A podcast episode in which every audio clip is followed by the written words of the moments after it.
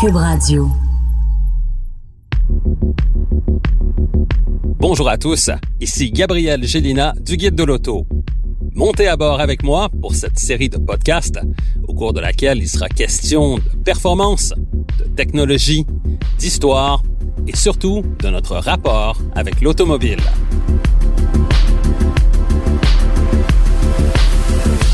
Au voilà avec Gabriel Gélina.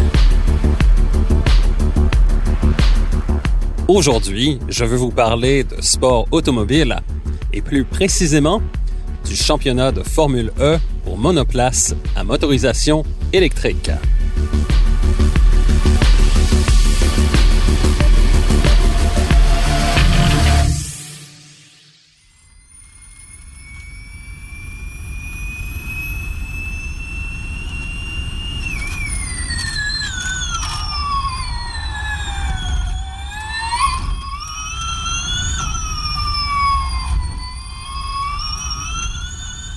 Le son que vous venez d'entendre est celui d'une Formule E en piste, la saison 6 du championnat de Formule E ayant débuté, tout comme la saison 5, à Riyad, la capitale de l'Arabie saoudite. J'étais présent sur le circuit pour le début de cette sixième saison de Formule E, laquelle comptera 14 épreuves disputées sur 12 circuits urbains et qui marque aussi les débuts de deux nouveaux constructeurs dans cette discipline du sport automobile électrique, soit Porsche et Mercedes-Benz, ces deux grandes marques allemandes rejoignant Audi, BMW, DS Automobile, Jaguar, Mahindra, NIO et Nissan, lesquels alignent toutes leurs propres équipes, certaines marques fournissant aussi leur motorisation à des écuries privées également engagées dans ce championnat. La saison 6 marque donc véritablement un point tournant dans l'histoire de la Formule 1 e avec l'arrivée de ces nouvelles marques allemandes, toutes deux dominantes dans plusieurs autres disciplines du sport motorisé, Mercedes-Benz ayant remporté les titres majeurs au cours des six dernières saisons en Formule 1 et Porsche ayant remporté récemment les 24 heures du Mans ainsi que le championnat du monde d'endurance. L'arrivée de ces marques établies dans ce plateau, où la parité sur le plan technique est gage d'une compétitivité très relevée, signifie aussi que la Formule E est vouée à connaître un essor grandissant, même si le sport automobile électrique ne compte pas encore sur l'adhésion d'un public aussi large ou de la renommée internationale de la Formule 1. Mais pour les grands constructeurs automobiles, l'implication en Formule 1 peut être qualifiée, comme on dit en anglais, de no-brainer la tendance vers l'électrification de l'automobile étant maintenant bel et bien engagée. Voilà pourquoi ces constructeurs ont choisi de consacrer des ressources à la Formule E et d'y afficher leur maîtrise de la mobilité électrique, d'autant plus que les budgets nécessaires ne représentent qu'une fraction des coûts associés à la Formule 1, les budgets des équipes s'alignant plus sur ceux du championnat DTM pour voitures de tourisme en Allemagne, et ce, malgré le fait que la Formule 1 n'est pas cantonnée qu'en Allemagne, puisque le championnat est disputé dans 12 pays.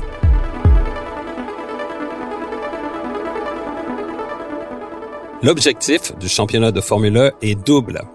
Le développement technologique de la mobilité électrique chez les constructeurs et le spectacle en piste pour les amateurs de sport automobile. Voilà pourquoi le règlement technique limite le développement des voitures à certains aspects très précis. Ainsi, toutes les équipes disposent du même châssis sur lequel aucune modification aérodynamique n'est permise. Le système de freinage est commun. Les voitures roulent avec des pneus Michelin pour voitures de série et toutes les monoplaces sont alimentées par la même batterie de 54 kWh fournie par McLaren.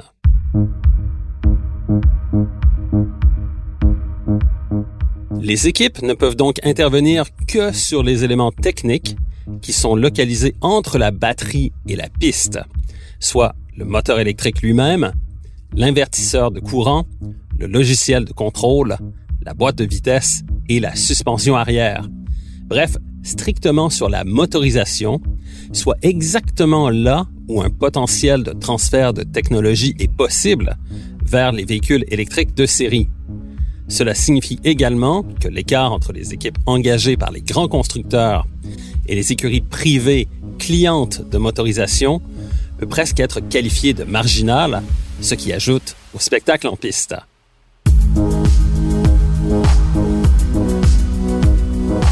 Les monoplaces de Formule E développent une puissance de 250 kW en qualification et de 200 kW en course, ce qui correspond respectivement à 335 et 270 chevaux.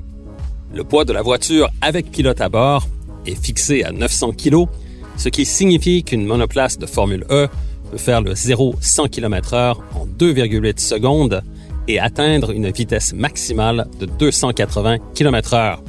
Comme la durée de chaque course est de 45 minutes plus un tour de piste, et que la capacité de la batterie est limitée à 54 kWh, dont seulement 52 sont utilisables, cela signifie aussi que chaque pilote doit absolument récupérer entre 30 et 35% d'énergie lors du freinage pour pouvoir disposer d'assez d'autonomie pour rallier l'arrivée.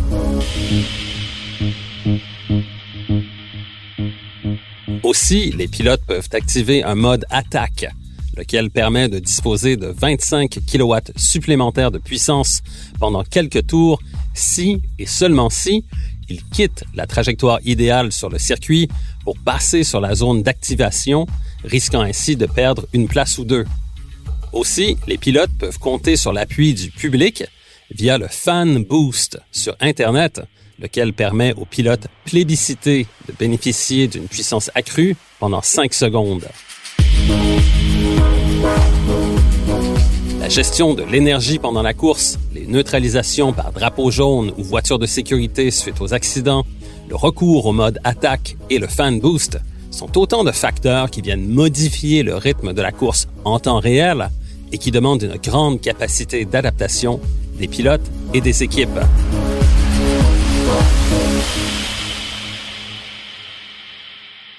La résultante de tous ces facteurs est que les courses de Formule 1 e sont très serrées et imprévisibles et qu'aucune équipe ne peut prétendre à une domination sans partage, contrairement à la Formule 1. Les résultats des deux premières épreuves de la saison 2019-2020 en font foi. Sur le podium de la première course à Riyad, on retrouve Sam Bird sur Envision en première place, André Lotterer sur Porsche en deuxième position et Stoffel Van Dorn sur Mercedes-Benz EQ à la troisième place. Il faut noter que l'équipe Envision est cliente de Audi que la voiture de Sam Bird est donc identique à celle des pilotes Lucas Di Grassi et Daniel Apt chez Audi Sport.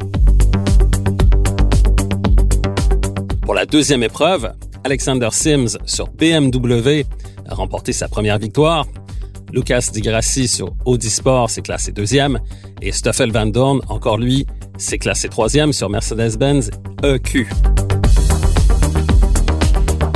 Le début de saison annonce donc une chaude lutte entre le quatuor des marques allemandes en Formule E. Pour Audi Sport, la deuxième place de Di Grassi signifie également que cette équipe a atteint le podium 41 fois en 60 courses en Formule E. La suite des choses s'annonce palpitante dans cette série qui mérite qu'on y accorde plus d'attention.